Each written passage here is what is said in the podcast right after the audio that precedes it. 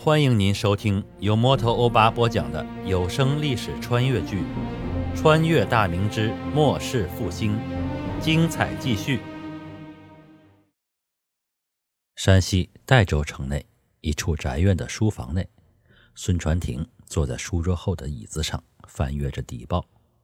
他是万历四十七年的进士，出授小县城永城知县。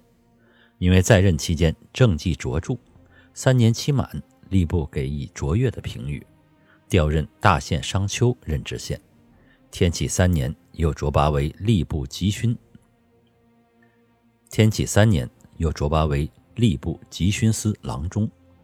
因看不惯魏忠贤一党专权跋扈，所以就以母亲年迈需要奉养为由，回了山西老家。一晃十几年过去了，孙传庭是官宦世家。祖父曾任陕西知州，祖父曾任陕州知州，其父考取举人功名后，因身子不太好，未曾出仕，但经营有方，依托官面的关系，把家里的生意打理得异常红火。可惜的是，其父在孙传庭二十岁时病亡了。孙传庭几年后考取了进士，被吏部选派到外地为官。家里只剩母亲和十几岁的弟弟孙传耀，生意则是由跟随其父多年的孙承文打理。他是孙家的家生子，忠诚可靠，为人精明，所以孙传庭对家里的事儿是非常放心的。他辞官归家以来的十几年，平日里除了读书访友，对于朝廷的大事一直十分关心。眼见的流寇日益壮大，越剿越多。孙传庭忧心不已，只恨自己不能在其位，没有机会一展胸中的抱负，整日里嗟叹不已。孙传庭翻阅的朝廷邸报是他的童年代州知州薛一恶打发人送来的。薛一恶知道自己这位童年才能卓越，素有大志，也坚信孙传庭的才华不会就此埋没。他们那一年的诗作《童年》，但凡在朝中有影响力的。往往不遗余力地举荐孙传庭，久而久之，他在朝中大臣中已是名气非凡。不一会儿，看完邸报，孙传庭心情沉重，既为流寇的猖獗而担忧，又为朝廷的无能而愤怒。当今圣上称得上是勤勉节俭，但在选人用人上却有待商榷。比如兵部尚书张凤毅，孙传庭对他的能力持严重的怀疑态度。身为兵部尚书，应该具有统领全局、高瞻远瞩的战略眼光。张凤毅永远都是被动用兵，贼出现在哪里就往哪里派兵，而不是事先料敌先知，既派追击的，又派堵截的。往往军官赶到时，贼寇早已劫掠一空，流窜到他处。这样总是跟在贼寇的屁股后面吃土，使得官军劳而无功，疲惫不堪。时间长了，士气就越来越低。至于温体仁、王应熊等一众阁老，孙传庭更是嗤之以鼻。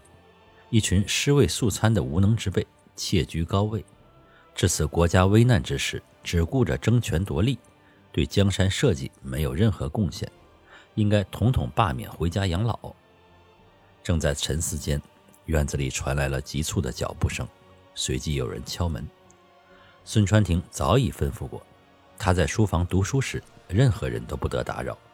听到敲门声，心中已是不悦，放下手中的底报，皱着眉头开口道：“进来吧。”房门推开，管家孙承文推门进来，没有等孙传庭发火，他急急地说道：“大少爷，门外来了几个锦衣卫，说是有圣旨，我也不知真假，所以前来禀告。”虽然孙传庭年已四旬。但孙承文依旧习惯称呼他大少爷。孙传庭腾地站起身，一种莫名的喜悦油然而生。自己赋闲在家日久，所以锦衣卫上门不会是犯了什么事儿。既然说是圣旨，那应该是说自己的诗作《童年》为他扬名起了作用，圣上要启用他了。他急急忙忙地往外走，边走边吩咐道：“孙叔，你去内宅告知老夫人。”不必惊慌，应该是好事儿。孙承文应声去了内宅。孙传庭来到大门外，只见几名身穿罩袍、风尘仆仆的锦衣卫牵马站在台阶下。看到孙传庭出来，一名教尉把马交给别人，转身来到孙传庭身前，开口道：“可是孙传庭孙大人当面，某锦衣卫府衙小旗王德喜，奉命前来宣读圣上的口谕。孙大人接旨吧。”说罢，掏出一块腰牌给孙传庭看。看过腰牌无误后，孙传庭赶忙把王德喜等人让入院内，马匹自有仆从牵去喂食洗刷，几名教尉被招呼到客厅喝茶。孙传庭待要吩咐下人摆设香案，王德喜忙摇手止住，开口道：“我等前来只会使大人交代过，说是圣上吩咐，口谕不用摆设香案。”孙传庭遂跪下聆听，王德喜开口宣读圣旨。替圣上问话，孙清，你可还有战心？如有，朕将委以你重任，你可有胆乎？孙传庭心潮澎湃，热血翻腾，眼窝一热，开口答应已经是声音嘶哑。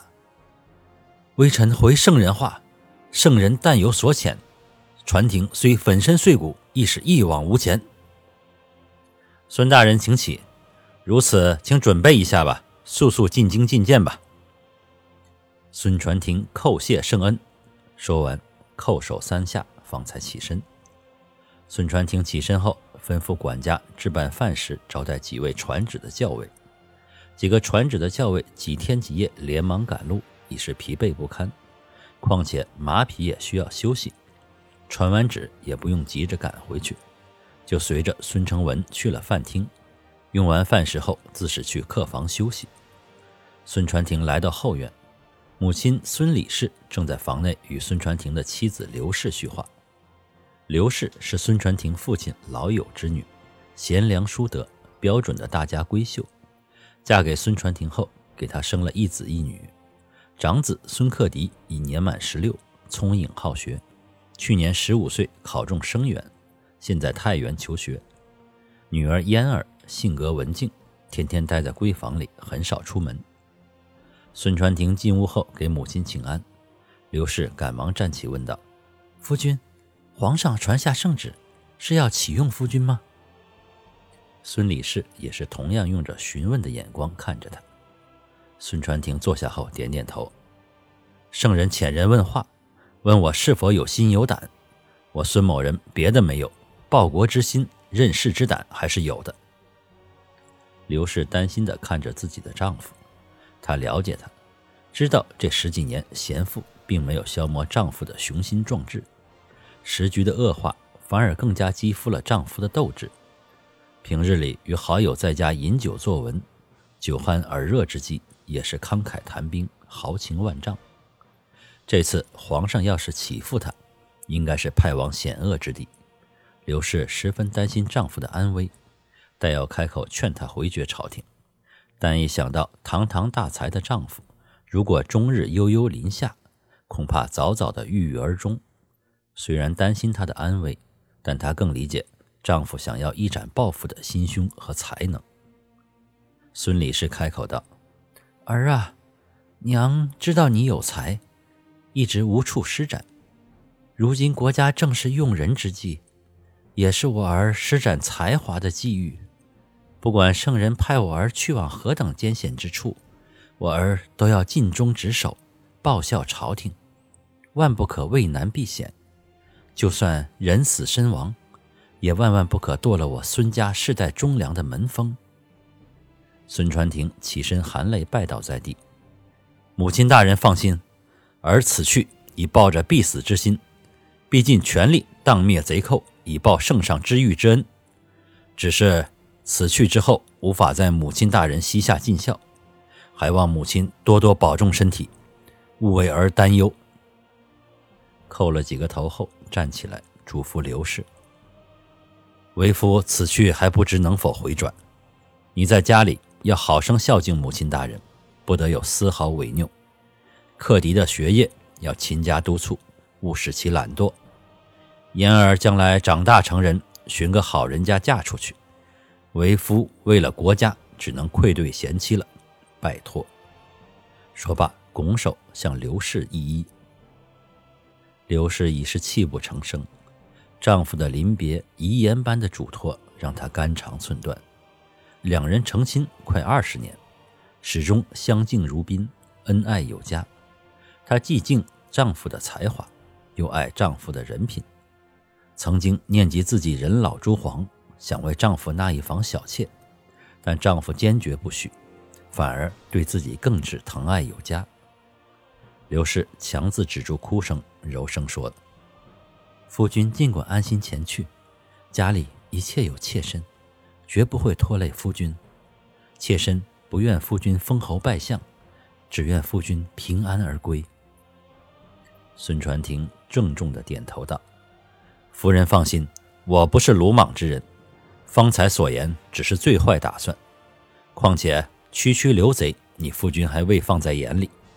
我走后，孙家的生意让孙叔逐步转让出去。如今各地贼患颇重，这么多年的积累，也足够一家人享用的。刘氏点头答应。孙传庭拜别母亲，转身回到了自己的书房。来到书房，他吩咐跟过来的孙成文。把他历年来收集的各地山川河流图志，以及各类兵书装在木箱里，然后坐在书案前提笔写信。信是写给薛一恶的，内容是告诉自己这个童年，圣上召见他，起复是一定的，但估计是艰险之地。其二就是感谢薛一恶这几年对孙家的照顾，并且烦请薛知州在自己走后。一如既往地照看孙家，自己会感激不尽。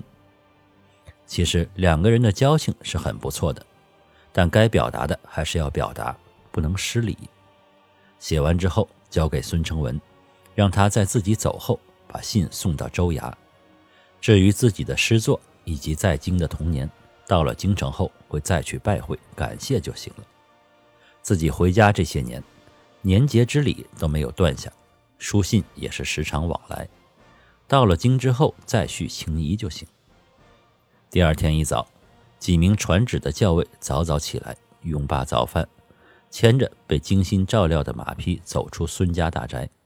出来大门后，孙传庭骑在马上，笑看着他们，身后是两名孙家的精悍护卫，以及一匹驮着两个大木箱的骡子。王德喜吃惊地问道：“孙大人。”您这是？孙传庭笑道：“既蒙圣上召见，那就要早早赶往京城，索性与几位搭个伴儿。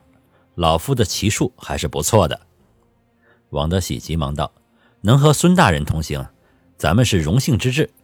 这一路回京，也用不着急着赶路。”那好，各位，咱们启程吧。孙传庭语声豪迈，说罢一催马匹。当先向京师的方向行去。感谢您收听由摩托欧巴播讲的历史穿越剧《穿越大明之末世复兴》，欢迎加入我的八分圈，下集精彩继续。